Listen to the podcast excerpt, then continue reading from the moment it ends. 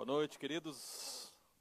Aquela grande quantidade de adolescentes e pré-adolescentes que estão aqui, Deus possa abençoá-los grandemente.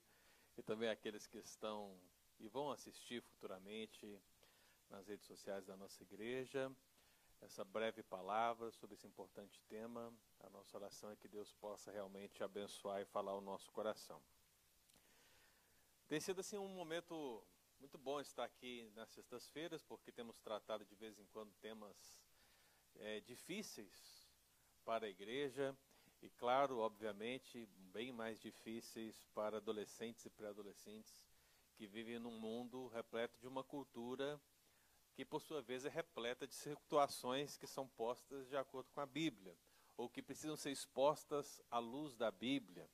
Afinal de contas, quando você olha para aqueles amigos da escola, aqueles que você convive mais, você percebe algumas diferenças, alguma coisa ou outra que você não costuma ver na igreja, e isso acaba que começa a levantar muitas indagações, muitas perguntas.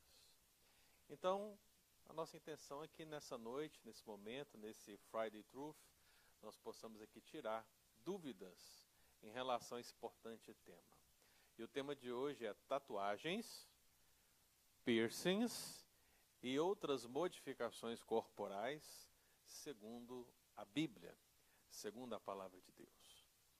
Então, o que vamos falar aqui basicamente, ele pode ser aplicado às tatuagens, ele pode ser aplicado aos piercings de toda forma e a outras modificações corporais, porque tanto a tatuagem como o piercing são modificações corporais e existem muitas outras se você começar a parar e pensar direitinho, você vai encontrar muitas outras e aquilo que vamos falar aqui pode ser aplicado a todas essas circunstâncias para que, ao final, você tenha alguns elementos, tenha alguns princípios bíblicos para poder responder a pergunta que geralmente se faz. Se é pecado fazer tatuagem, se é pecado colocar piercing, se é pecado nós colocarmos qualquer outro tipo de modificação no corpo. E assim, depois que eu der essa palavra, vamos ter os momentos de perguntas, né? Então, deixa eu passar tudo que eu tenho para passar para aquelas pessoas que também estão online.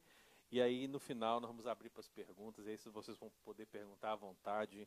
Então, à medida que eu estiver falando, vai anotando, vai colocando qualquer dúvida para que a gente possa trabalhar. Bom, deixa eu ver se meus slides estão aqui funcionando. Muito bem, estão. E nós vamos começar com um texto da palavra de Deus, irmãos. Primeiro livro de João, primeira carta de João, capítulo 2, versículo 15 e 16. Primeira carta de João, capítulo 2, versículo 15 e 16, um texto que diz assim: Não ameis o mundo nem as coisas que há no mundo. Se alguém amar o mundo, o amor do Pai não está nele.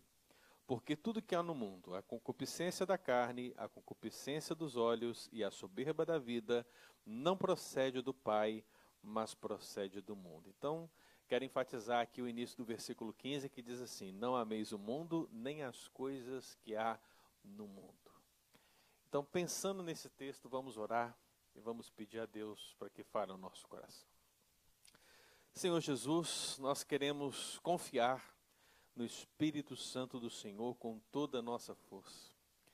Porque, Deus, todo o convencimento que qualquer ser humano precisa da parte da palavra do Senhor só virá se o Espírito Santo falar ao coração. Portanto, Deus, não importam os nossos esforços como algo primário na conversão das pessoas. O que precisamos buscar primariamente, ó Deus, é essa atuação, essa iluminação, essa salvação que o Espírito Santo aplica a cada coração. Ao ouvinte que está aqui, sentado, ouvindo essa palavra, aquele que está, ó Deus, em sua casa ou em qualquer parte do mundo que ouvirá essa palavra, só o Senhor, ó Deus, é que pode realmente tocar os corações e fazer com que possamos crescer na graça e conhecimento do Senhor Jesus. Só o Senhor poderá fazer-nos, ó Deus, tomar as decisões que precisamos tomar, ó Deus, para agradar o Senhor em todas as coisas. Por isso, ó Deus, abençoa o nosso coração e fala conosco, em nome de Jesus. Amém. Então, meus queridos, nós começamos justamente pensando na necessidade da igreja responder às dúvidas que são levantadas nos seus jovens corações. São muitas as questões dessa cultura, essa vida popular que nós vivemos e que não é comum nos nossos pais, não é comum nos nossos líderes, não é comum naqueles que são mais velhos do que nós, nesse ambiente em qual, a qual convivemos, que é a igreja do Senhor. Então, pensando nessa cultura que está talvez distante da igreja, nós precisamos responder perguntas. Nós não podemos dizer que se pode fazer alguma coisa ou não se pode fazer alguma coisa simplesmente porque sim. Né? Havia um programa infantil no Brasil que vocês não assistiram com certeza, mas que eu assisti, muitos da minha idade e mais velhos que eu assistiram, chamado Ratimbum. Né? E nesse, pro, nesse programa havia uma criança que sempre perguntava alguma coisa aos seus pais. E eram sempre perguntas capciosas, né? Então nós poderíamos então de repente parafrasear o que estamos falando aqui e a criança perguntava à mãe e dizia: é, eu posso é, tatuar? E a mãe dizia: não. Então a criança dizia: mas por que não? E a resposta é: por que não? Ou por que sim? A questão é que sempre se re, repetiu um jargão, né? E a, porque sim ou porque não não é resposta nós temos que ter uma explicação, nós temos que ter uma base, nós temos que ter uma motivação, nós temos que ter um conteúdo. Alguma coisa precisa nos movimentar para que nós possamos responder, para que possamos fazer alguma coisa. E não é só porque sim ou porque não. Então a igreja ela precisa dar esses parâmetros para que essa escolha possa acontecer de maneira que o nosso Senhor seja glorificado. Então, quando você olha para a palavra de Deus, você vai encontrar algumas questões interessantes para te ajudar. Mas pensando em tatuagem, pensando em piercings e outras modificações corporais, via de regra nós pensamos naquilo ali, né? Eu não sei se vai conseguir mostrar as imagens lá, a nossa irmã Luciana Cacheta, se conseguir, né? Se meu point também resolver funcionar. Mas, via de regra, quando se fala em tatuagem na igreja, o crente pensa nisso, né? é uma coisa bonitinha, né? É uma cruz. É, pastor, posso tatuar uma cruz, né? Olha só que coisa linda. Né? Certamente Deus vai se agradar disso. Então, olha que bonitinho, duas mãos entrelaçadas, né? Vocês aí que estão procurando namorada, olha só que coisa abençoadora. Mas a gente esquece disso aqui, né? Você pensa numa cruz pequena ali no seu pulso, no seu braço, e você de repente se esquece de situações extremas como essa, onde a tatuagem, no caso desse casal, né, vai muito além daquela cruz.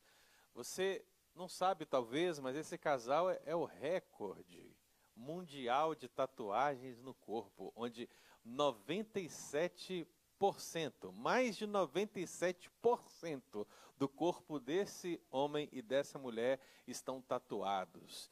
E aí talvez esses 2,5% que não estão tatuados é justamente isso que você está vendo, né? O rosto. O restante todo está tatuado. Então é comum a gente pensar nisso. Na verdade, o crente, quando ele pensa em tatuagem, ele pensa nisso aqui, né? Ah, eu vou tatuar um versículo bíblico. E olha só que legal, né? Fear not. Ou seja, né? Não temas. Isaías 41, 10. Deus certamente vai se agradar disso, né? Então, você pensa nisso, mas você esquece disso. Fear not, será que vale ainda? Você percebe que existem pessoas que levam a situação ao extremo e fazem tatuagens literalmente para parecer outra coisa que não um ser humano. Mas se não bastasse isso, o crente pensa nisso aqui. Vamos pensar em piercings agora, né? Olha só que coisa bonita, né? Uma jovem e ela pensa em colocar um, um piercing e tem que ser uma coisa assim delicada, né? Uma coisa bem sutil ali no nariz, uma coisa quase imperceptível, né? Se, se for possível, de pressão, nem de perfuração, porque é legal, é a modinha, né? Mas a gente esquece disso aqui. Porque as pessoas são assim, elas levam para o extremo, não é verdade? Então esse senhor chamado Rolf Butthose, né? Esse senhor, ele é o recordista mundial de piercings no corpo. Sabe quantos piercings esse moço tem? Eu deixei ele o número, né? 453 piercings no corpo. É um detalhe interessante é que desses 453 piercings que ele tem pelo corpo, 278, mais do que a metade deles, estão numa pequena parte do seu corpo. O órgão genital. Não me pergunte como, mas é isso. Né? Então, por que, que, não, por que, que eu estou dizendo isso, né? Eu quero que vocês entendam, queridos, que essa questão que envolve piercings, tatuagens e modificações corporais, atenção vocês aqui, ó. Atenção, guys. Pay attention. É, que nós também estamos transmitindo online, né? Então, quando você pensa nessas realidades, você percebe que existe um aspecto mais sutil desses temas, mas existe um aspecto também mais extremado. Então, é importante que você saiba tudo isso para que você venha a decidir, para que você venha a escolher, para que você venha fazer aquilo que agrada ao Senhor acima de tudo. Nós poderíamos pensar nesse tema de tantas maneiras, por exemplo, como a posição de Cristo em relação à cultura, o que é um aspecto mais teológico, mas Talvez o que seja mais simples para que vocês venham compreender é realmente pensar em princípios que a palavra de Deus coloque para que vocês tomem a decisão. Então, nesse sentido, não importa o que o pastor pensa, não importa necessariamente o que alguém que você está consultando lhe diga, se você não tiver um princípio bíblico, um aspecto teológico, uma crença a partir de um referencial bíblico, para que na cultura que você vive, na sociedade que você vive, você possa tomar decisões que venham agradar ao Senhor. Então foi por isso que eu citei o texto de João. Aquele texto que diz assim: Não ameis o mundo, nem as coisas que há no mundo. Na verdade, o texto bíblico, ele até disse algo mais interessante, ele disse as coisas que há no mundo, porque tudo que há no mundo, veja, porque tudo que há no mundo, e via de regra é isso que muitas pessoas pensam, que tudo que há no mundo é do diabo.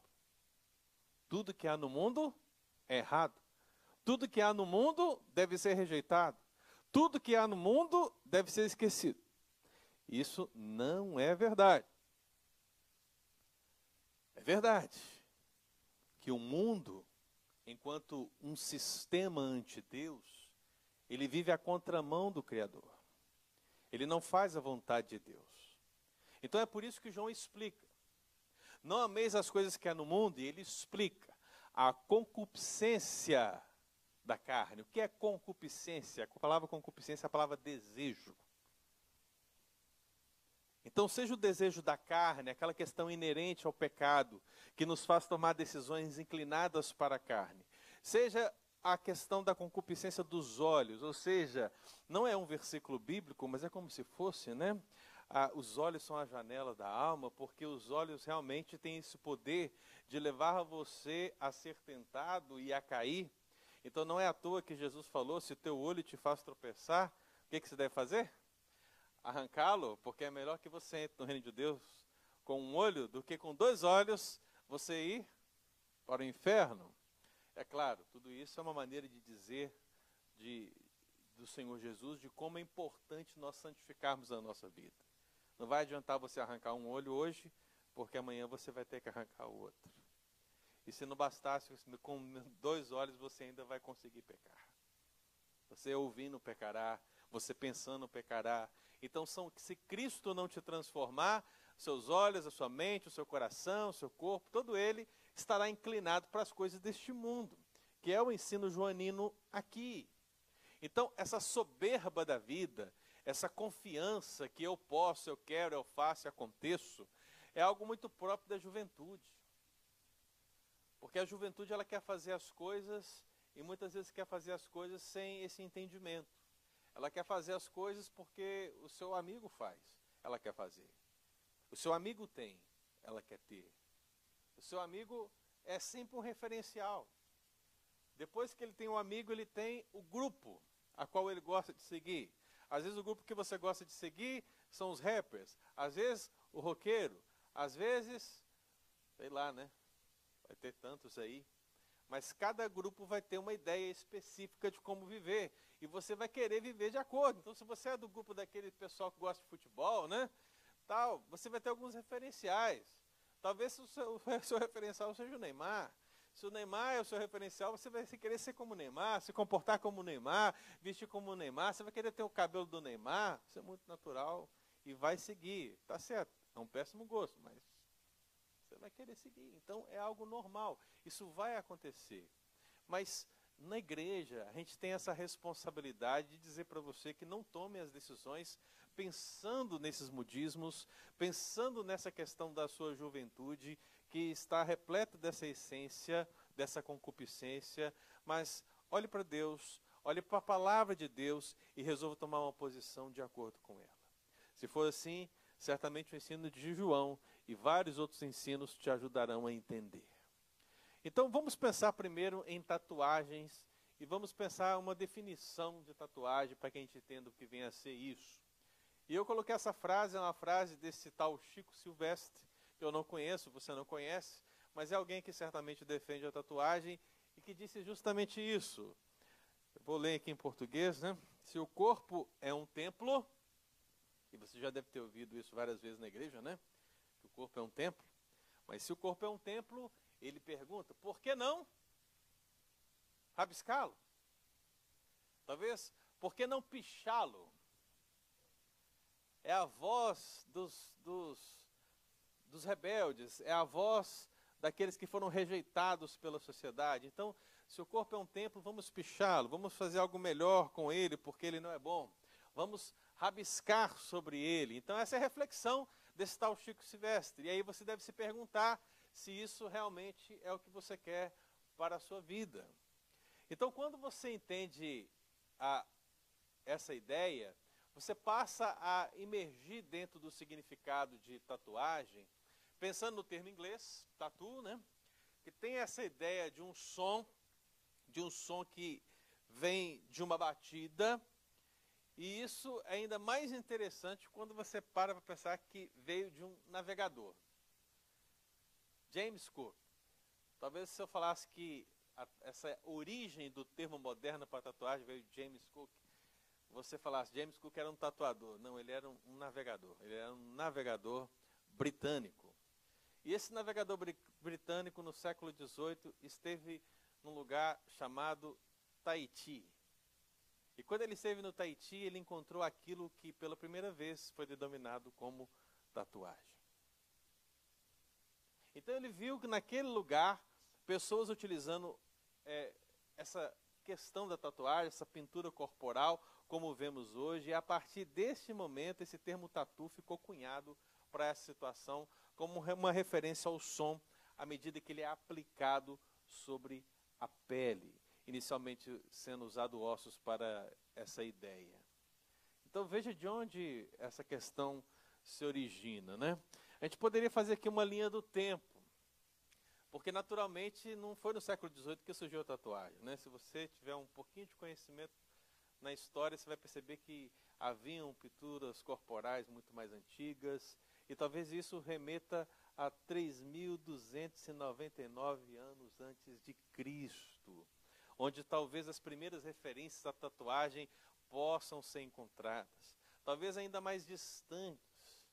A questão, meu querido, é que a tatuagem moderna, como nós conhecemos, como algo aplicado sobre o corpo, usando um material específico e uma tinta específica para isso, é algo relativamente recente, dado do século XVIII com a viagem de James Cook. E só foi em 1891 que inventaram uma máquina para poder aplicar a tinta na pele. Então essa situação é bem mais recente do que você poderia, poderia imaginar. E como nós somos brasileiros ou descendentes de brasileiros, né? A tatuagem moderna só chegou ao Brasil em 1959. Então isso parece muito tempo para você, talvez, 70 anos, né? 60 anos, mas. É a idade do cacheta, cacheta? É a sua idade? Toda vez que o pessoal olhar para você, vai fazer uma referência. A tatuagem tem a idade do cacheta. mas veja como a linha do tempo estabelece aqui para nós um, uma ideia sobre o que vem a ser tatuagem. Então, o que é tatuagem por definição? Como é que nós podemos definir uma tatuagem? Então, a tatuagem em si, ela é uma mudança corporal, porque você não foi feito assim. Então, quem tatua está mudando o seu corpo. É uma modificação corporal.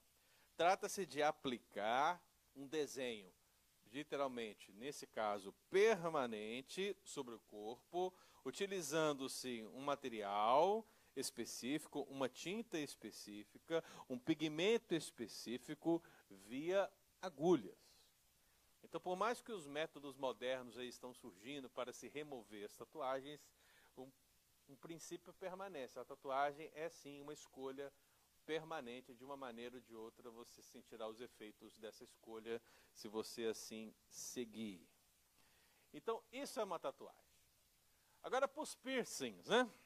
Não sei se é assim que fala, piercing ou piercing, como é que fala, Marcelo? Piercing mesmo. Obrigado, tem que much. Então, uma frase também sobre piercings, né? É, há uma revista, não há mais, né? Agora é só online, mas antigamente havia uma revista que as mulheres gostavam muito de usar. Certamente a Lucacheta leu bastante essa revista, a revista Capricho, porque essa revista era uma revista destinada às mulheres principalmente as mulheres mais jovens, né? Então, é, naquela época não havia internet, então as revistas eram tudo. E essa revista, Capricho, ela foi falar de piercings para as mulheres. E na hora de falar piercings para, para as mulheres, ela, ela, ela escreveu essa frase, claro, essa frase é bonitinha dentro do contexto, mas vamos refletir um pouco sobre ela, né? Ela está dizendo justamente isso. Embora seja um acessório estético, piercing é um pequeno machucado no corpo. Sim, você vai estar machucando uma região. é interessante, né? Porque à medida que se fala do piercing e se defende o piercing, vamos usar o piercing, vamos colocar o piercing, se fala, olha, você vai estar machucando o seu corpo, né? E está tudo bem você machucar o seu corpo, não tem problema, né? Então está lá na revista Capricho, achei interessante compartilhar isso aqui com vocês. Então o que, que tem a ver essa ideia de piercing? A ideia de piercing é de algo que perfura, né? A palavra inglesa tá, traz essa conotação, algo que penetra, algo que perfura. E isso vem, é também relativamente recente, talvez vindo da década de 60, com os hippies, aquele pessoal do paz e amor, né? Vocês já ouviram falar, né? Paz e amor, não guerra, amor livre, e essas coisas, né? Às vezes aí eu vou trabalhando de casa em casa, eu chego na porta de algumas casas e tem uns desenhos na porta assim que são referências claras ao movimento hippie da década de 60, né? Principalmente o amor livre, né? E muitas pessoas acabam associando também aos movimentos de nova era e essas coisas todas. Então foi lá também que começou essa inserção de piercings como nós conhecemos hoje. O que se tornou um pouco mais popular também com o movimento punk, né? O movimento hippie da década de 60. Paz e amor, nananana. O movimento 70, o movimento punk. O movimento punk foi aquele movimento que, que, que foi para um lado extremo, mas que não era extremo, né? Eles eram anarquistas, né? Então eles não se submetiam a ninguém, eles eram rebeldes, né? Eles eram contra o consumismo, é, aqui, se você quisesse conhecer o pessoal revoltado, era o pessoal punk. Então, entre os punks e os hippies, e depois com a evolução do rock, né, da música rock, acabou que tatuagens e agora piercings começaram a ser uma prática recorrente na juventude.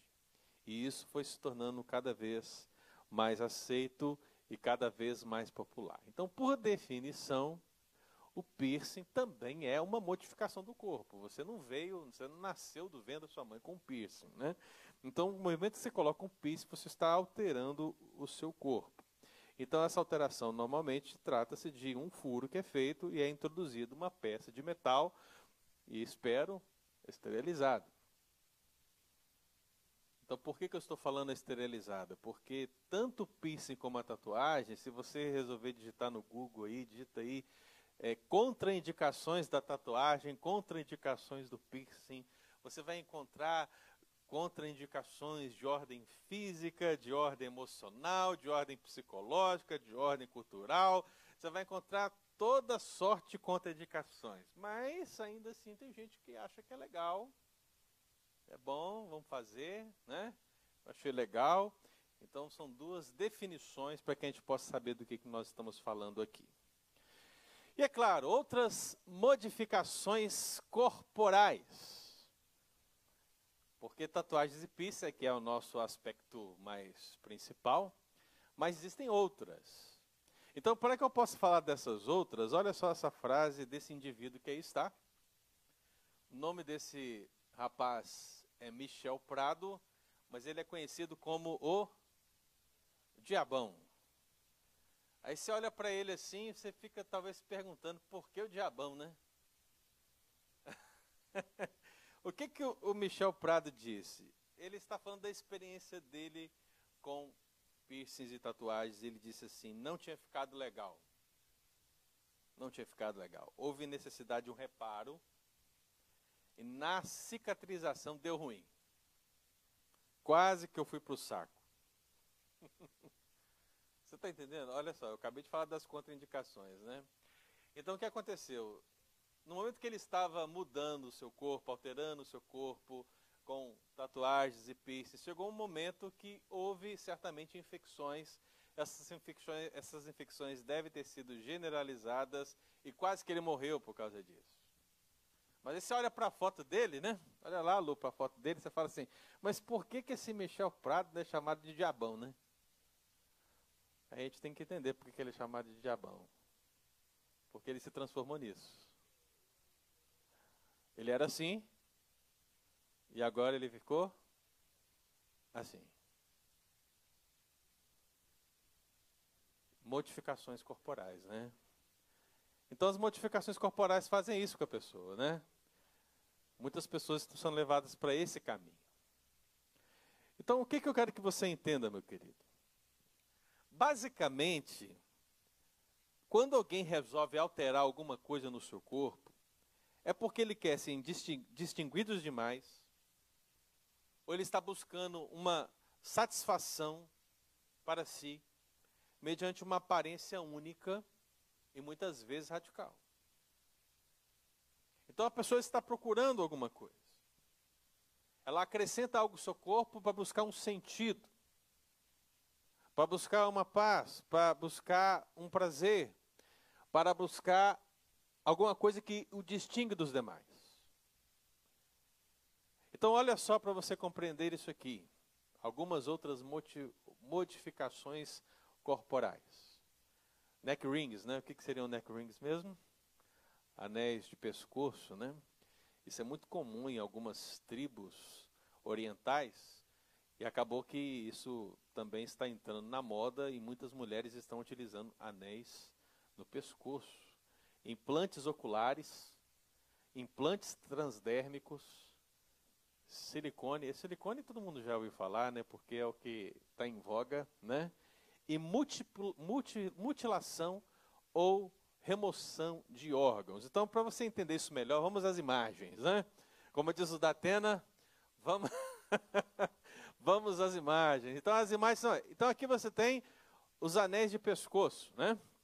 A ideia é esticar o pescoço e parecer mais alta, mais esguia e mais bonita consequentemente, né? Aqui você tem o implante ocular. Literalmente se é aplicado na esclera. O que, é esclera, né? A esclera é o branco do olho. Todo mundo tem uma esclera aí, né? Então, o branco do seu olho recebe tinta recebe um pigmento especial e ele fica assim, olha que coisa. Fica negro. Então, um implante ocular. Algumas pessoas também estão colocando piercings nos olhos. Né? Eu vi, eu, eu ia até colocar para vocês aí, mas eu falei, não, não. Colocaram um coraçãozinho no branco do olho, né? São coisas assim, irmãos, que tem acontecido muito. Mas veja, é, esse é o implante transdérmico. O que, que é o implante transdérmico? É uma peça, um implante é colocado por baixo da sua derme, por baixo da sua pele.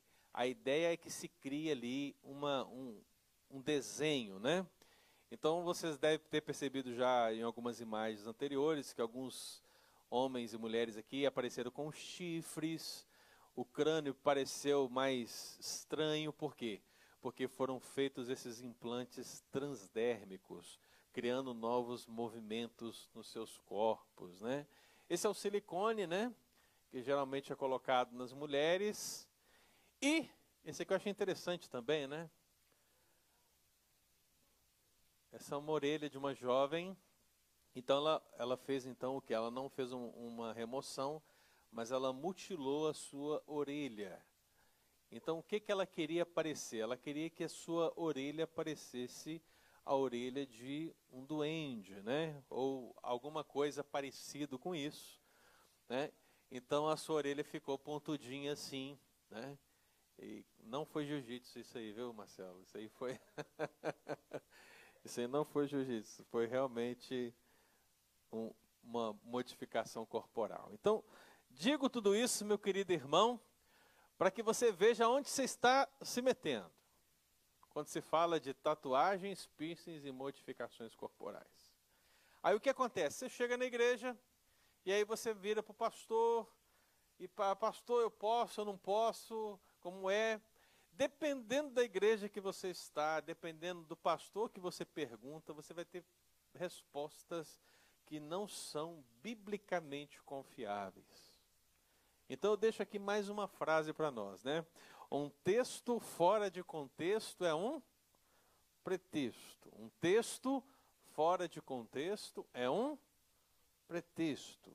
Então acaba que muitas pessoas, no afã de dizerem, olha, não se tatue, ou de dizerem tatue, no afã de dizer não coloque piercing, ou dizer coloque piercing, ou não modifique seu corpo, ou diga modifique, usam textos que não tem nada a ver. Então são textos bíblicos incompatíveis com isso aí. Então quais são os textos incompatíveis, né? Eu gostaria de colocar para vocês aqui.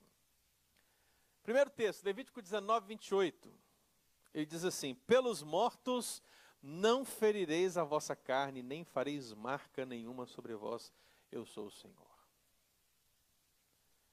Então, esse texto é um texto aparentemente tranquilo, mas de repente, uma tradução inglesa, parece que a NVI também traduz dessa maneira, e outras vieram depois, resolveu traduzir a palavra marca pela palavra tatu. E quando resolveu trazer a palavra marca para a palavra tatu, criou-se um precedente. Qual precedente? Temos um texto bíblico agora que diz: Não colocareis marcas sobre vocês, ou seja, não colocareis tatus sobre vocês. Ou seja, temos um versículo. Não, não temos. não temos. Porque o texto começa da seguinte maneira: Pelos mortos, pelos mortos, não fareis isso. Então fica para mim muito evidente que aquilo que está sendo dito depois tem a ver com os mortos. Então, se você quisesse aplicar essa tatuagem, né, o mínimo que deveria se dizer é, olha, se você falar assim para mim, pastor, é, meu pai morreu, minha mãe morreu, meu avô morreu, minha avó, meu tio morreu e eu quero fazer uma tatuagem, talvez se enquadrasse. Né? Mas não é isso que o texto quer dizer. Quando Deus ele salvou para si um povo, Israel, e deu leis ao seu povo, e essa lei, dentro do aspecto da lei cerimonial, ela vem com o propósito de separar o povo de Deus dos demais povos. Nós, como cristãos, sequer estamos debaixo dessa realidade mais. Mas nem precisamos entrar nisso, vamos eliminar pelo próprio contexto. Né? E o contexto é um contexto cerimonial. A ideia naquela época era que as pessoas elas se mutilavam, elas se marcavam, elas se rasgavam, elas faziam rituais sobre si mesmas, é, relacionados aos mortos e às vezes relacionados a outras divindades. Então Deus está proibindo o povo de Israel a ser como os outros povos. Não sejais como os outros. Vocês têm que ser diferentes. Então essa é uma lei cerimonial, basicamente isso. Toda lei cerimonial já cumprida em Cristo não nos compete mais. Mas tem pessoas que lançam, né, fazem ali um trabalho de teólogo de pinça, né? Vão lá em pinço esse texto e falam assim, não tatue. Então, se realmente isso é verdade, você tem um problema sério com o versículo anterior, né? Porque o versículo anterior, versículo 26, diz assim: Não comereis coisa alguma com sangue. O pessoal do churrasco aí agora ficou triste, né? Porque fala assim: não pode tatuar, mas leu 26, né? Ah, não pode comer carne com sangue. Eu falei, e agora? O Alice, então, se estivesse aqui, meu Deus do céu. Eu falo com ele que eu quero bem passado, ele acha terrível. Né? Mas é isso. E aí o pessoal que tem barba, pior ainda. Porque o versículo anterior diz: Não danificareis a extremidade da vossa barba. Não pode danificar as pontas da barba. Por quê, pastor? Isso era uma questão da lei cerimonial, de diferenciar o povo dos demais povos. O que eu quero que você entenda é o seguinte: isso não se aplica mais a nós. Então esse texto é incompatível. Esse texto não pode ser usado para defender ou não defender tatuagens. Segundo texto, Deuteronômio 14, versículo 1 diz: Filhos sois do Senhor vosso Deus, não vos darei golpes. Ali está outro texto, né? Culpa do Marcelo. Eu, depois vocês conversam com o Marcelo. Mas o texto de Deuteronômio 14, 1 diz assim: Não vos darei golpes. Aí a pessoa fala: esses golpes aqui é como o, os golpes da máquina de tatuagem que é aplicada na sua pele. Gente, pelo amor de Deus, não vamos forçar tanto assim, né? Porque assim como o texto anterior, esse dar golpes aqui significa esses rituais relacionados aos mortos e às outras divindades. Tem um outro texto que eu vou colocar logo a seguir, que é um texto dos profetas de Baal, que isso acontece de uma maneira mais clara. Porque eles se retalhavam. E por que se retalhavam? Porque estavam buscando a Baal. Então Deus abomina tudo isso, meu querido, dentro da lei. Mas isso não tem a ver com tatuagem. Ok? Deu para entender? Então não vos darei golpes. Terceiro texto. Êxodo 21, 6. Associado com Deuteronômio 15, 7, que é a mesma coisa basicamente. E esse texto diz assim: Então seu Senhor o levará aos juízes, e o fará chegar à porta ou à ombreira, e o seu Senhor lhe furará a orelha com uma sovela. É. O que, que esse texto está falando, né? Para algumas pessoas está falando de tatuagem. Está falando de piercing, aliás, né? Estão pensando esse texto para falar. Está vendo? Alguém foi lá e furou a orelha do escravo. Então, como furou a orelha do escravo, vós também furareis a vossa orelha. Piercing é permitido pela Bíblia. Isso é totalmente errado dizer. Porque esse texto aqui ele está falando de uma relação dos senhores com os servos, com os escravos. Para se tratar da questão de escravos na Bíblia, a gente deixa para outra oportunidade, para outro Friday Truth.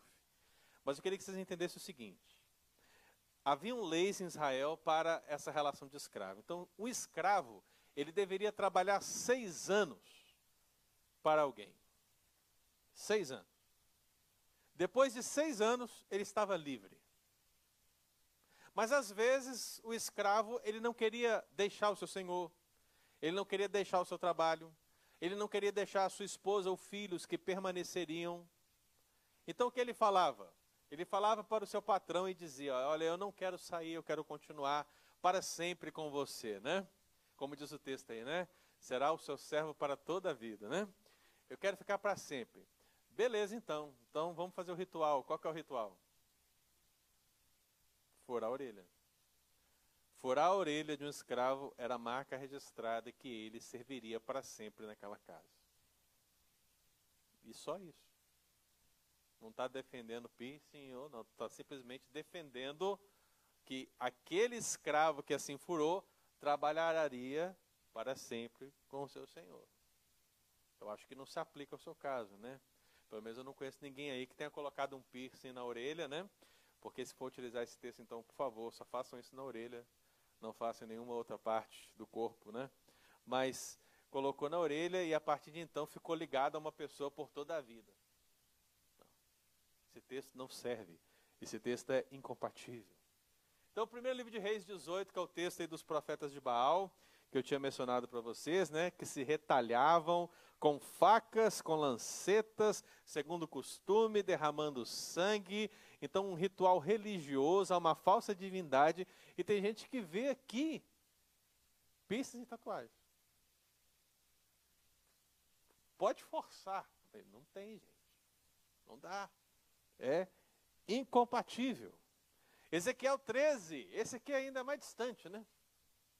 Mas eu fui fundo, viu? Porque Ezequiel fala de algumas profetisas que estavam se levantando no meio da nação e tentando enganar a nação. E elas estavam fazendo isso aí, o que o texto chama de, eu não sei nem como está em inglês aí, mas invólucros feiticeiros. A ideia, elas estavam criando alguma coisa para enganar as pessoas. E alguém disse que esses invólucros feiticeiros eram tatuagens. Então, uma vez que eram tatuagens relacionadas à feitiçaria, então não se pode tatuar. Também não tem nada a ver. Porque é fato que isso é uma questão de feitiçaria, mas o termo aqui está relacionado mais corretamente a um tipo de faixa ou um tipo de amuleto.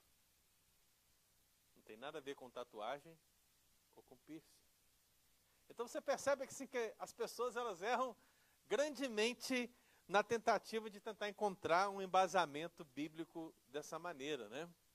E Ezequiel 16 Gênesis 24, né, fala da mesma coisa, porque se colocou aí um anel em um anel, né? Um anel em seu Aonde? E depois? O que, que diz o texto aí? Meu inglês está terrível, né? Um pendente no nariz, um anel, arrecadas nas orelhas e linda coroa na cabeça. E aí outro texto, um pendente de ouro de meio ciclo de peso. E aí se diz, um, esse pendente aqui é um piercing. Está correto. Está correto. Se você considerar que piercing é algo que foi perfurado, né? Então, para se colocar no nariz o pendente, teve que perfurar também. Mas nem tudo que perfura é um piercing, né, irmão? Então, o que você tem aqui no máximo seria uma espécie de brinco da época, né? Se for fazer a mesma associação. É engraçado que muitos cristãos aceitam o brinco das mulheres, mas rejeitam o piercing, né? É engraçado, mas acontece. É interessante observar também que o fundador da igreja de Satanás, Anton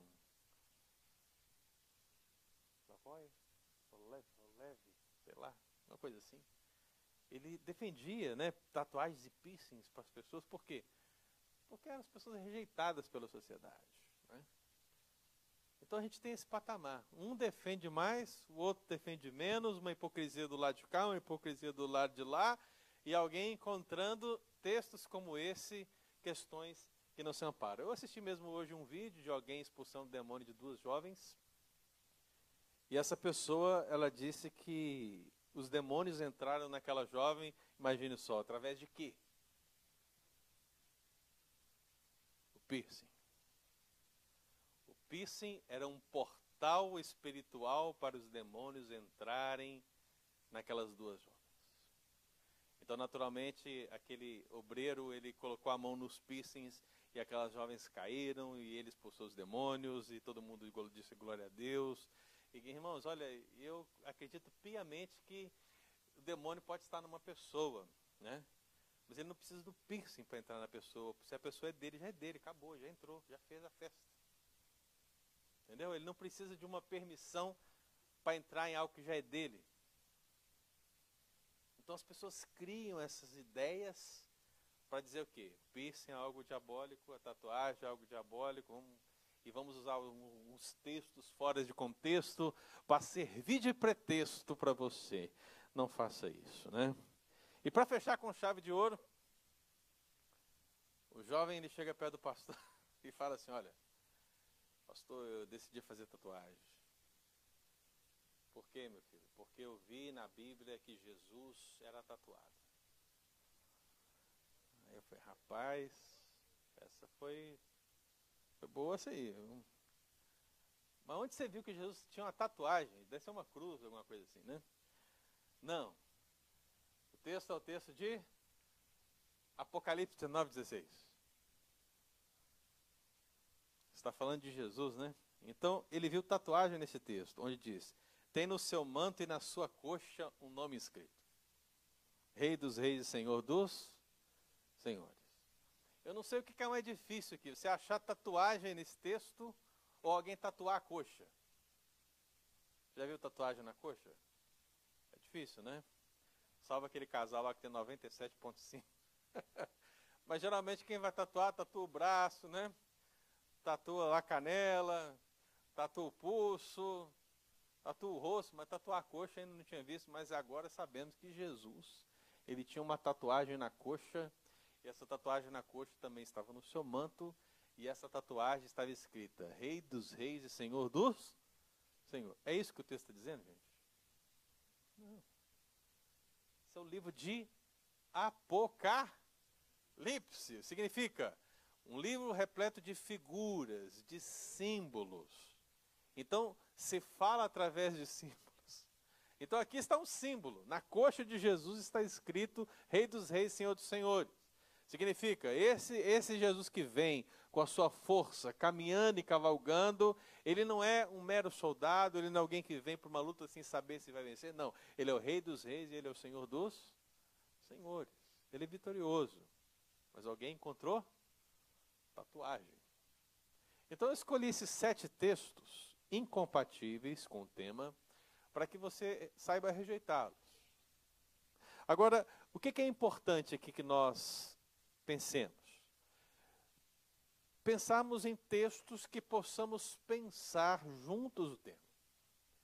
Então eu coloquei aqui uma passagem, um parágrafo da nossa confissão de fé, porque ela resume basicamente como devemos nos comportar em relação a esse tema e outros. Ela diz assim: Todo o conselho de Deus concernente a todas as coisas necessárias para a glória dele. Então, todas as coisas necessárias para a glória dele e para a salvação e fé e vida do homem, ou seja, a sua vida do dia a dia, ou é expressamente declarado na Escritura, ou pode ser lógica e claramente deduzido nela. Então, o que, que a nossa confissão de fé está demonstrando? O que, que nós estamos dizendo que cremos? Estamos dizendo, olha, a Bíblia ela tem todos os parâmetros necessários para a nossa salvação, para a nossa fé, para a nossa vida, para o nosso dia a dia, mas naquilo que ela não é clara o suficiente, naquilo que é, não está ipsilite declarado, um texto mais obscuro é esclarecido por um texto mais claro, e assim nós podemos deduzir da Escritura princípios para que possamos decidir. Então, o que, que nós devemos responder quando a Bíblia ela fala de tatuagem de piercing? Devemos entender. A Bíblia não tem absolutamente nenhum versículo que fale exatamente a favor ou contra tatuagens, piercings ou modificações corporais. Assim como também não fala nem do Facebook, nem do Instagram. Né? Não, não fala. Então existem vários temas que a Bíblia não fala claramente. Mas a verdade é que existem vários princípios bíblicos que podem nos ajudar a tomar a decisão sobre tais temas. Então, eu, eu sintetizo aqui três versículos para os queridos, pensando nessa declaração. Qual a declaração? Qual seria um princípio que você poderia usar baseado em textos bíblicos fidedignos que podem ser aplicados a situações como essa. Então, primeiro seria: abstenha-se de qualquer associação a demônios. Então, você tem o texto de 1 Coríntios 10, versículo 20, 21, 23, quando o apóstolo Paulo ele está orientando a igreja sobre os perigos da idolatria, e nessa relação ele fala: eu não quero que vocês se associem a demônios. Foi nesse contexto que ele diz: Todas as coisas me são lícitas, mas nem todas me convêm. Quando ele escreve a igreja de Tessalônica, ele diz: abstende-vos de toda forma de mal. Então, pensando mal e pensando nos demônios, vemos que um dos princípios bíblicos que existem é esse. Nós, como cristãos, devemos nos abster totalmente de qualquer associação a demônios. Então, quando você pensa em tatuagem, quando você pensa em piercings, quando você pensa em modificações corporais, você deve se perguntar se de alguma forma, alguma maneira, em alguma situação, isso poderá estar associado a demônios. Porque eu não estou dizendo que estão, mas você deve se perguntar se pode estar. Então, se você entender que de alguma maneira existe uma associação a demônios, abstenha-se. Negue isso, deixe para lá. Né? Então, esse é um princípio que poderia ser aplicado nessa circunstância. Segundo princípio, entenda que o corpo é o templo do Espírito Santo. Então, 1 Coríntios capítulo 3, versículo 16 e 17 fala: Não sabeis que o Espírito de Deus habita em vocês? Se alguém destruir o santuário de Deus, Deus o destruirá, porque o santuário de Deus que sois vós é sagrado. Deus nos ama tanto que ele resolveu habitar em nós. O nosso corpo é importante, não é só a nossa alma. Deus ele está preocupado com a parte material, o corpo, e Deus está preocupado com a parte imaterial, a alma, ou o espírito, como você preferir. Então as duas partes são importantes para Deus. Então Deus resolve habitar em você e te guardar por completo.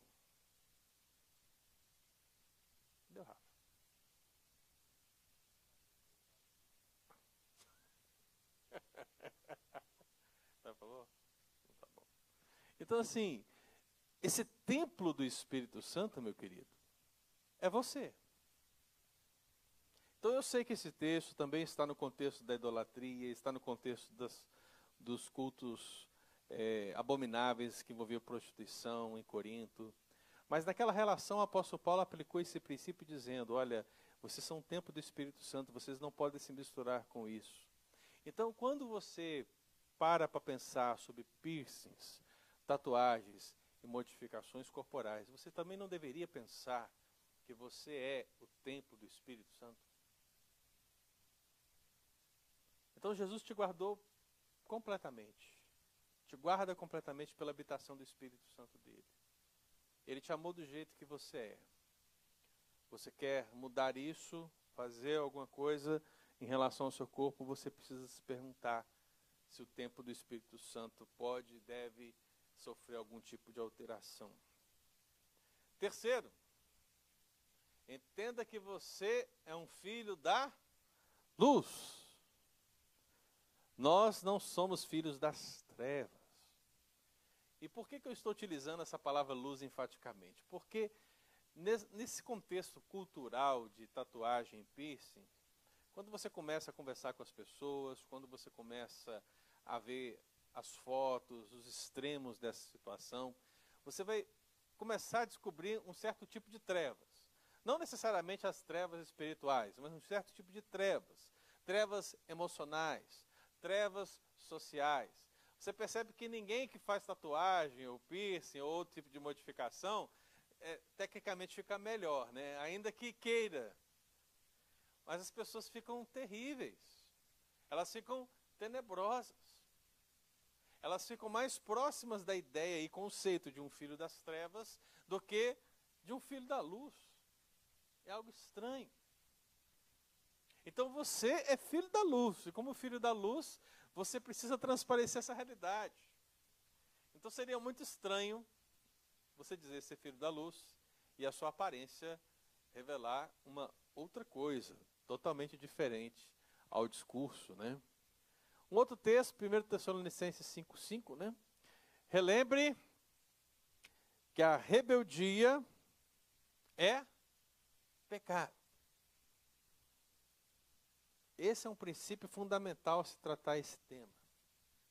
Principalmente você que é adolescente, pré-adolescente, né? Você que ainda não atingiu a maturidade ou a maioridade. Você é conclamado todos os dias a se rebelar para fazer aquilo que você quer e não o que os seus pais querem. Você é incentivado o tempo todo a fazer aquilo que você deseja, não o que sua família quer.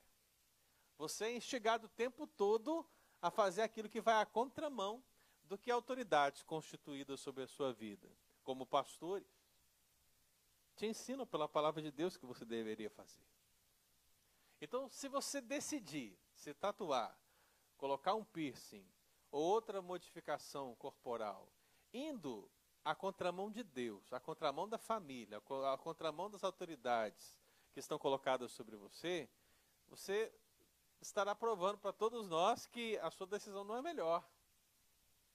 Porque ela vem de onde? Fruto de onde? Da rebeldia. Então, uma situação dessa deveria ser conversada e tratada com muito amor, e com muita conversa, com muito diálogo, com muita oração, com muita busca e entendimento, e não a partir da rebeldia. Porque, como diz a palavra de Deus, primeiro livro de Samuel, capítulo 15, versículo 23, né, e não 1 Tessalonicenses 5,5, a rebelião é como um pecado de feitiçaria. Outro princípio: faça tudo para a glória de Deus. Nós temos basicamente dois versículos, nós temos o texto sagrado de Colossenses 3,17, que diz: Tudo que fizerdes, seja em palavra, seja em ação, fazei em nome do Senhor Jesus, dando por ele graças a Deus Pai. E outro texto, 1 Coríntios 10, 61, quer comais, quer bebais ou façais qualquer outra coisa, fazei para a glória de Deus. Nos seus respectivos contextos, meu querido, esse texto é plenamente aplicável, porque a nossa vida, nós existimos, nós somos salvos, nós somos transformados para glorificar a Deus em tudo que somos, em tudo que falamos, na nossa vida, nas nossas ações, nas nossas palavras. Então, um tema como esse também precisa passar pela importante pergunta: Deus será glorificado se eu me tatuar? Deus será glorificado se eu mudar o meu corpo? Deus será glorificado se eu colocar um piercing? Se você tiver dúvida, não faça. Porque a dúvida já é um acusador. De certa forma, você já está demonstrando não estar pronto nessa direção. Então é algo a se pensar. Penúltima, entenda que prestaremos contas diante de Deus. Todas as nossas ações, todos os nossos atos estão diante de Deus todo, o tempo todo. Ele conhece nossos pensamentos, ele sabe todas as coisas. Mas uma coisa é certa: vamos prestar contas. Então você não pode ser leviano na sua vida. Você não pode fazer todas as coisas pensando que depois Deus vai te perdoar e pronto, acabou, aleluia, né? Não. Você precisa querer viver para a glória de Deus, sabendo que um dia você vai prestar contas a Deus por todos os seus atos. Então, isso também está bem esclarecido na Escritura. E o último texto. Há instruções na Bíblia sobre o vestir e um vestir de modo recatado, modesto. Eu sei que esse texto de 1 Timóteo 2,9, ele se aplica basicamente às mulheres, né? Porque fala como as mulheres devem se vestir, mas também não há nada que mostre certo aspecto contrário em relação aos homens, porque seria muito esquisito o apóstolo Paulo falar para as mulheres que elas devem ser modestas no seu vestir, mas vocês, homens, podem se vestir do jeito que vocês quiserem. Faz sentido? Né? É claro que dentro da cultura a orientação para a mulher está toda explicada, mas aquilo que é falado das mulheres também serve para os homens. Então a Bíblia, ao tratar o vestuário, ela trata o vestuário, ela trata a aparência para nós crentes com modéstia. Então nós não nos vestimos ou aparecemos com o intuito de querer nos mostrar. Porque o que nós queremos é que Cristo seja visto em nós, não que nós sejamos vistos pelas outras pessoas. Então, quando lemos esse texto de 1 Timóteo 2,9, diz que as mulheres têm que estar em traje decente, se ataviar com modéstia, com bom senso. Então, fala das suas joias, fala do seu vestuário. Então, se é assim com as mulheres, também deve ser assim com os homens. E, sinceramente, por algumas fotos que nós vimos aqui, eu acho que falta modéstia, falta bom senso em muitos extremos dessa realidade. Então, talvez uma pergunta que você tenha que fazer é essa: será que eu estarei sendo modesto ao me tatuar? Será que eu estarei sendo modesto ao colocar um piercing? Será que eu estarei sendo modesto quando modificar o meu corpo? Então, fechando, meus queridos, quero que você pense, né? Agora.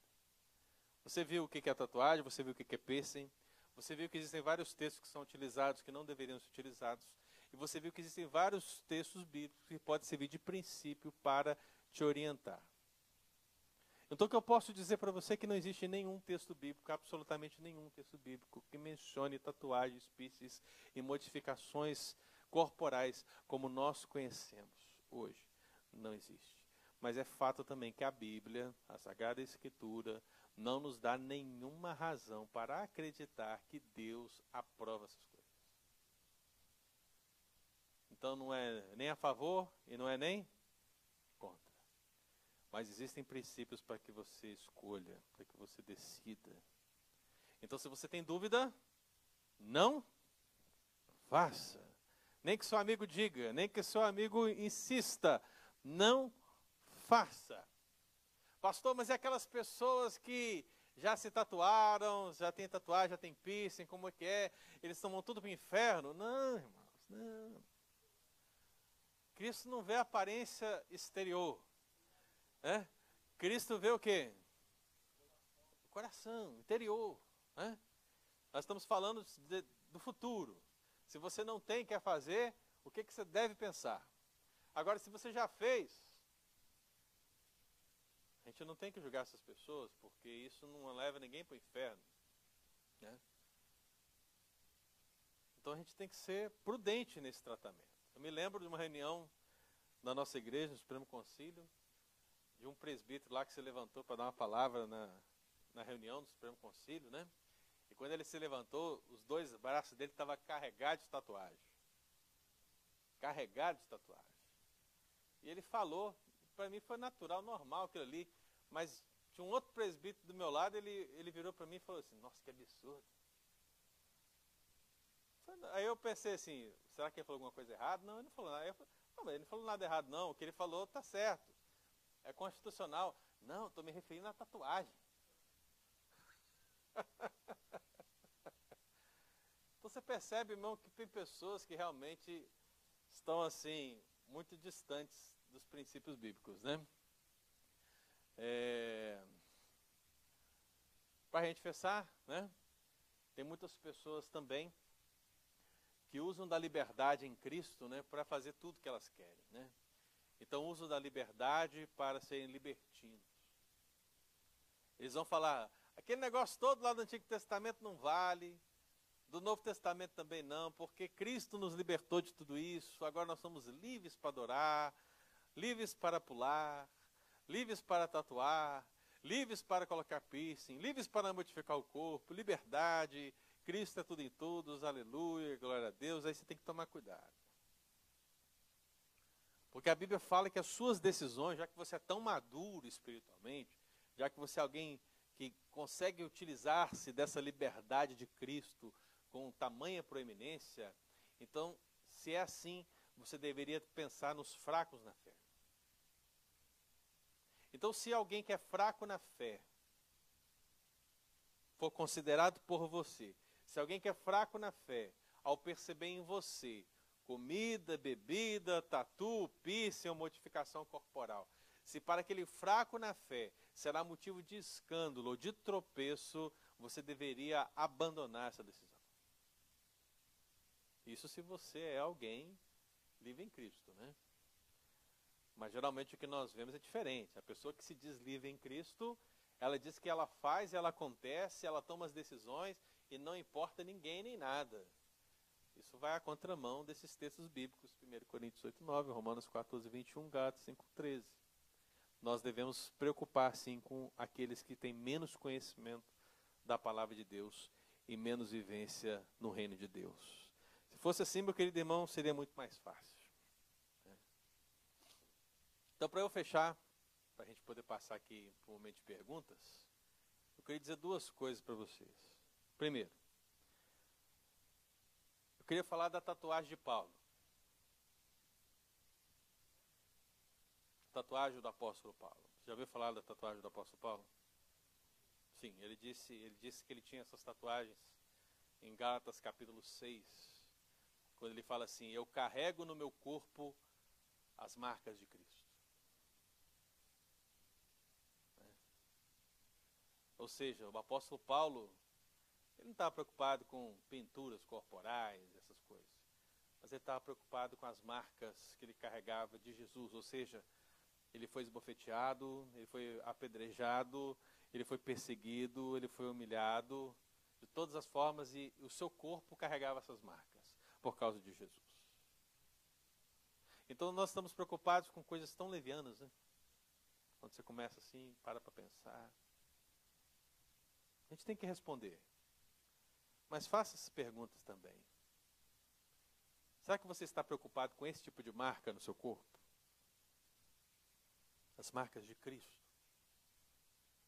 E eu quero falar do piercing de Jesus. Que o piercing de Jesus, meu querido, que ele colocou nas suas duas mãos, né? Que ele recebeu ali nas duas mãos. Os dois cravos que o prenderam na cruz. Aqueles que prenderam seus pés na cruz. Levaram a sua salvação, né? Então, para Jesus, aquelas perfurações foram salvação. Então, às vezes, nós estamos preocupando com coisas dessa vida perfurar uma orelha, perfurar um umbigo, perfurar uma parte do corpo né? e esquecemos daquele que foi perfurado por nós para nos salvar. Então, faça essa reflexão, meu querido, para que você se concentre no que é importante para a sua vida. Que um tema como esse possa te conduzir a Cristo, não ao mundo. Porque as coisas que há no mundo não procedem de Deus, procedem do mundo. O desejo da carne, o desejo dos olhos, a soberba da vida, essas não vêm do Pai. Mas Jesus veio do Pai para nos salvar. Amém? Amém. Deus te abençoe. Deus abençoe aqueles que estão nos ouvindo. Perguntas? Marcelo, come here, please. Isso. Venha para frente da câmera. Sim. Para completar um tatuado aqui do lado do pastor. Se alguém tiver alguma pergunta, quiser, falar, quiser fazer em inglês, eu traduzo o pastor aqui. Quiser fazer em português também. Alguém aqui? Nessa fileira? Ah, Oliver. Vai, eu vou te dar o microfone aqui, tá? Oliver. Um, how about makeup? E sobre maquiagem. Eu acredito que os mesmos princípios que eu coloquei aqui valem para a maquiagem também. Porque a maquiagem, principalmente o último, né? A questão da modéstia, né? É até porque maquiagem demais é até feio, né? Mas não há nada na Bíblia que condene a maquiagem, né? Mas o exagero, com certeza. Because you said uh, our body is a temple, so I was like questioning, modifying, even if it's like not permanent, you know. É. É, não era uma questão da, da, de ser permanente, né? Mas nós, eh, vamos pensar em homens e mulheres, nós temos, nós queremos parecer bem. Quando você vai escolher uma roupa, por exemplo, quando você vai cortar o seu cabelo, quando você vai fazer alguma coisa relacionada ao seu corpo, você quer parecer bem, você quer parecer apresentável. Né? Para as mulheres a mesma coisa, a roupa, a maquiagem. Agora, isso nunca pode ser exagerado, né? ao ponto de tirar o foco de Cristo. É isso. Então, se você colocar uma. É que ele pegou o microfone. Ok. Então, se você coloca maquiagem like, boa pra ir pra igreja, é pra, like, é pra Deus? So, like, tem problema? Ou você coloca uma roupa boa pra aparecer bem na igreja? Não, igual eu falei, não pode ser exagerado, né? Não pode ser algo que eu quero aparecer, eu quero ser o cara, eu quero ser o tal, é aqui, não.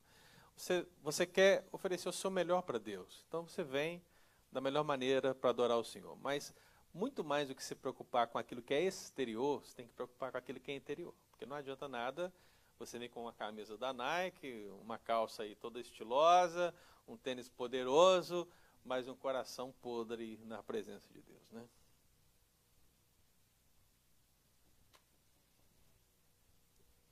Deixa eu só fazer um comentário aqui da, da irmã Elione. Ela comentou, um comentário da pastor. Certos tipos de tatuagem também revelam idolatria, que também é pecado contra Deus. Por exemplo, tatuar ídolos, cantores, atores, etc. Sim, aí nós vamos avançar para a motivação da tatuagem, né? Que eu não mencionei aqui porque é o, o argumento mais padrão, né? Então todo mundo quando vai falar, ah, você tem que saber qual é a motivação. A motivação e o comportamento são duas coisas que têm que ser analisadas. Então às vezes as pessoas pensam em tatuar pensando em homenagem, né? Eu já vi gente tatuando a mãe, por exemplo. Aí eu não entendo por que quer tatuar a mãe para homenagear. Por que, que você não homenageia sua mãe enquanto ela está viva? É, homenageia de uma maneira que ela vai poder ver e, e- e experimentar aquilo. Por que tem que ser depois da morte? Por que, que tem que ser uma tatuagem? Por que, não pode ser feito algo diretamente em relação à pessoa? Né? É, nós temos outros problemas. Às vezes um, um jovem aí de 16 anos resolve tatuar o nome da namorada, o namorado, e dizer é o amor da minha vida, né? não sei o quê. E depois de dois meses o relacionamento acaba, não é nada daquilo, e a pessoa tatuou o corpo dela e já era. E aí ela vai ter que fazer uma outra tatuagem por cima. É aquela história de um abismo chamou abismo, é o fim. Então, assim, o que vai acontecer em relação depois dessa escolha vai revelar muito da motivação. Então, a motivação ela tem que estar alinhada com aqueles princípios que foram colocados ali, né?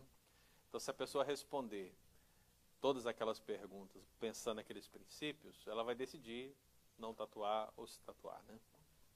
Uh, Oliver again. Um, um, can you still like give in to the carnal desires and um, still serve God? Like, maybe do a tattoo and still like praise God. Something you like, you know, trees, you know. Yeah. I know, but I need the translation, please. Eu já ia falar, caramba. É, a pergunta dele foi: primeiro ele começou falando, é possível você ceder a desejos carnais e ainda assim seguir a Cristo? E depois ele complementou, por exemplo, é, fazer uma tatuagem, um- uma coisa é, bonita no braço, alguma coisa assim, mas continuar servindo a Cristo é possível? Claro, na verdade é o que acontece o tempo todo, né? É, felizmente, a obra salvífica de Cristo em nós, ela, ela já foi realizada, Cristo já nos salvou, mas nós estamos num processo. Esse processo chama de santificação. Então, nesse processo de santificação, às vezes eu vou errar, às vezes eu vou pecar. É por isso que quando você vem no culto, a gente tem um momento aqui de confissão dos pecados, né? Porque a gente peca, a gente continua pecando. A diferença é que o crente, lavado e remido pelo sangue de Jesus, ele não tem prazer no pecado. E o pecado para ele é algo terrível, que ele, ele acabou caindo numa tentação, acabou se deixando levar um- uma, um- um- uma situação e caiu em pecado. Mas como ele tem um compromisso com Deus, ele volta rápido para Deus, ele se arrepende, ele resolve abandonar aquilo, ele quer seguir em frente. Né? Então não é porque ele caiu uma vez, duas vezes, três vezes, e muitas vezes acontecerão até que o Senhor Jesus volte, né? Que ele vai perder esse relacionamento com Deus. Porque o Espírito Santo habita nele. né? E você só entristece com o pecado porque o Espírito Santo habita em você. Se ele não habitasse aí, você teria pecado e fala, ah, tô livre, leve solto, é isso aí. Você nem saberia necessariamente que isso é pecado, você nem aceitaria que é pecado, né? Você continuaria sua vida normal. Então, assim, é possível sim. Né? É, o que eu acho que não deve acontecer é a pessoa decidir, ah, eu vou me tatuar para depois me arrepender, né? é mais ou menos isso, porque aí seria um argumento que vai contra um argumento bíblico. Eu vou te explicar da seguinte maneira. Uma vez eu ouvi um jovem dizer para mim assim: Ah, eu vou pegar tal mulher, não sei o que, vou fazer, vou acontecer. Esse jovem era o líder da mocidade. Né? Então, então eu disse para ele assim, mas eu era recém-convertido, tá? Então na época eu disse para ele assim, mas isso não é pecado? eu perguntei, isso não é pecado? Ele disse assim para mim, não, mas eu depois peço perdão e está tudo bem. Entendeu? Então isso vai à contramão do que Paulo ensinou, né? O que o apóstolo Paulo falou? É, nós vamos pecar para que a graça de Deus depois seja mais abundante? Como eu posso viver no pecado se eu para ele morri? Né? Então isso não faz parte de um pensamento cristão. Se você é de Cristo, você decide não pecar, você não quer pecar. Se você pecou, você caiu, é porque ainda há resquícios, ainda tem um restinho aí dentro de você do velho homem. Mas não é o que você realmente quer fazer. Né? Então, o pecado para nós é um acidente. Ele não é um costume. Basicamente isso. Vai perguntar, Dani? É, você fala é, glorificar, é, glorificar Cristo né, em tudo que você faz, glorificar Deus. Mas é, se você, tipo assim, você pega uma tatuagem para demonstrar aos outros, ou pelo motivo que as pessoas perguntam, ah, por que você tem essa tatuagem? É uma tatuagem cristã. E aí, desse jeito, você pode falar ah, o evangelho para eles. Isso vai ser um, um bom motivo, né, para ter uma tatuagem. Eu acho que assim, esse é um motivo padrão que o pessoal gosta de usar, né? Mas assim, você não vai contar em nenhum lugar na Bíblia, né? É, basicamente isso. Por que você não usa um ponto de contato, um outro ponto de contato para falar de Cristo? Por que, que tem que ser a tatuagem específica, né? É, existe, por exemplo, uma igreja em Belo Horizonte chamada Comunidade Cristã Caverna de Adulão. Né? A Caverna de Adulão só tem roqueiro. Então, assim, Caverna de Adulão, o pessoal veste preto, é rock, o pessoal do heavy metal, entendeu? Tal. Às vezes tem um piercing, tem um cabelo grande, tem um trem assim, é muito louco, né? Mas eu conheci vários. Pessoal crente. Pessoal crente, sabe? E, e acabam que eles usam dessa área específica, né? Esse nicho, vamos dizer assim, né? Do, do heavy metal para chamar outras pessoas, né? Para falar de Cristo para elas. Mas eles não voltam à prática das velhas obras para falar de Cristo para eles. Né? Então você não tem que, por exemplo, não é obrigatório para você colocar um piercing ou se tatuar para falar de Jesus para quem tatua ou para quem tem piercing, entendeu? É isso que eu quero dizer. Né? Uma tatuagem, um piercing no seu corpo tem que ser por um motivo muito maior do que esse. Porque você Pastor, não precisa disso para evangelizar. Jesus não precisou se vestir de uma prostituta para falar para a prostituta. Não, de maneira alguma, né? Então você não precisa disso. Se você vai, se você vai é, colocar alguma tatuagem para glorificar Deus, você tem que responder todas aquelas perguntas que foram colocadas aqui. Né? Todos aqueles princípios. Se você passar por todos aqueles lá, você vai se tatuar por sua decisão, com respeito dos pais, né? E, acima de tudo, com tranquilidade diante de Deus, com boa consciência, né? Mas, se tiver alguma dúvida, não faça. Mais alguém? Na internet tem alguém aí? O pessoal está dormindo já. Então, se, se, seu corpo, se, se seu corpo é o templo de Deus, that should be like enough, like suficiente. Por que que você like quer modificar e colocar mais nele? É, é a sua reflexão. Não é verdade? é essa reflexão. O poder do princípio é esse. Você leu o princípio e você já fez a reflexão. Poxa, se eu já sou templo do Espírito Santo, se já é suficiente, por que, que eu quero mudar? This is it, man. Mais alguém? Vamos fazer os final questions, se tiver. Final questions. Pastor, eu queria que se o senhor pudesse é, se estender só um pouquinho na questão da dúvida. Do porquê que, se você tiver dúvida, não faça. Sim. Porque vamos pensar nos princípios que eu coloquei aqui. Né? É, associação com demônios. Não quer dizer que toda tatuagem, piercing, modificação corporal ela é relacionada a demônios. Mas no momento que você for colocar, você pensar assim, poxa, eu queria fazer uma tatuagem de uma caveira, né? Por exemplo.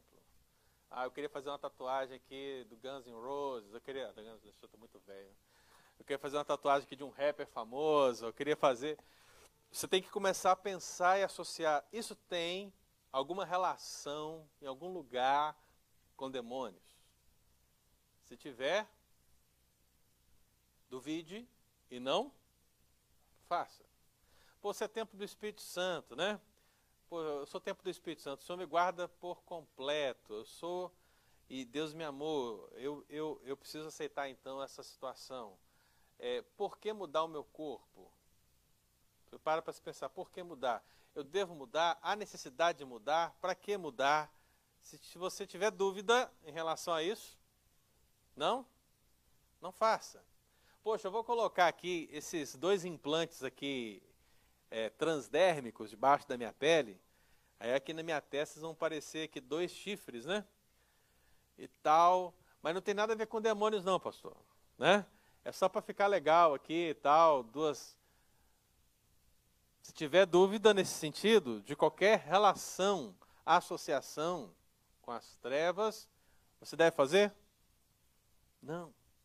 Então, nos princípios que eu coloquei aqui, é, em relação à dúvida, é que você precisa refletir nos princípios bíblicos.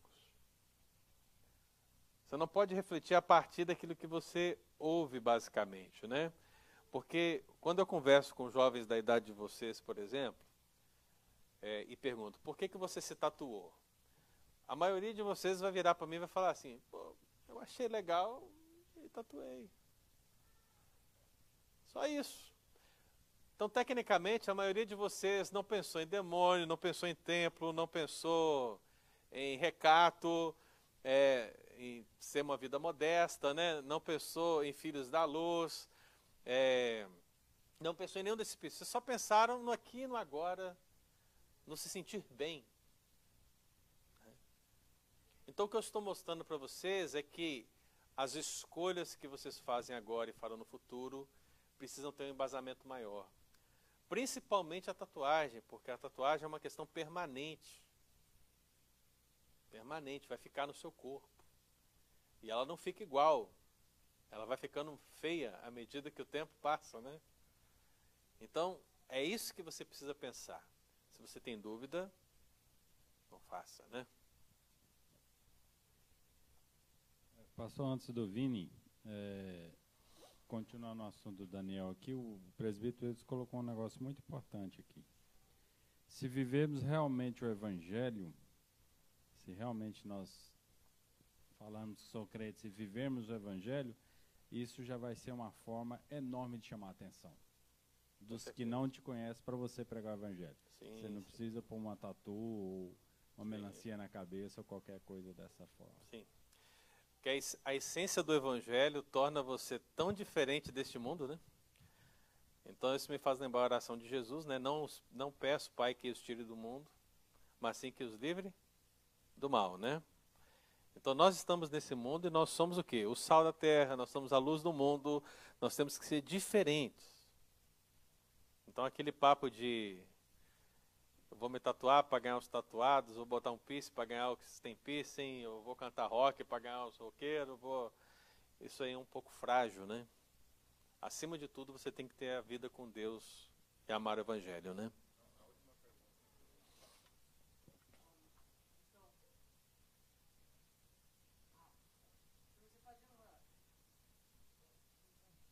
Se você fazer uma tatuagem de, like, uma pessoa, like a famous rapper, você não tá glorificando aquela pessoa, colocando uma foto deles no seu corpo? E, Então, a, Bíblia, cara. e a Bíblia fala não pra fazer isso, né? É. É. A sua pergunta já foi uma reflexão poderosa, entendeu? É isso. Quando você, quando você faz uma situação dessa, né, é os chamados ídolos, né? Então tem muitas pessoas que colocam esses ídolos num patamar que só cabe a Deus, né? Só cabe a Deus. É isso, ge- gente. Vamos orar e comer. Finish. Finish. Então, Deus abençoe, queridos. Foi um prazer. Né? Hoje eu acho que não sei se estendeu um pouquinho mais, um pouco menos, né? E, mas eu espero aí que na próxima vez a gente tenha outro tema espinhoso aí para a gente poder falar. Um tema marcante, né? Marcante. Marcante. Deus abençoe. Amém. Obrigado, pastor. Gui, ora pra gente, por favor. Oram, irmãos. Dear Heavenly Father, glory be in name. Thank you, Lord, for once again giving us a nice night of your word, of your truth, of your ways, of everything you have done for us, Lord. God, help us to follow your word, to continue following your scripture, Lord. And to not just you, to keep your word with, with our own selves, within our own hearts, but to spread your word, to spread the gospel to others, to give testimony of what Christ has done in our lives. So if we have any doubts of what we are doing, may we go towards the scripture to glorify you. In the name of Jesus, amen.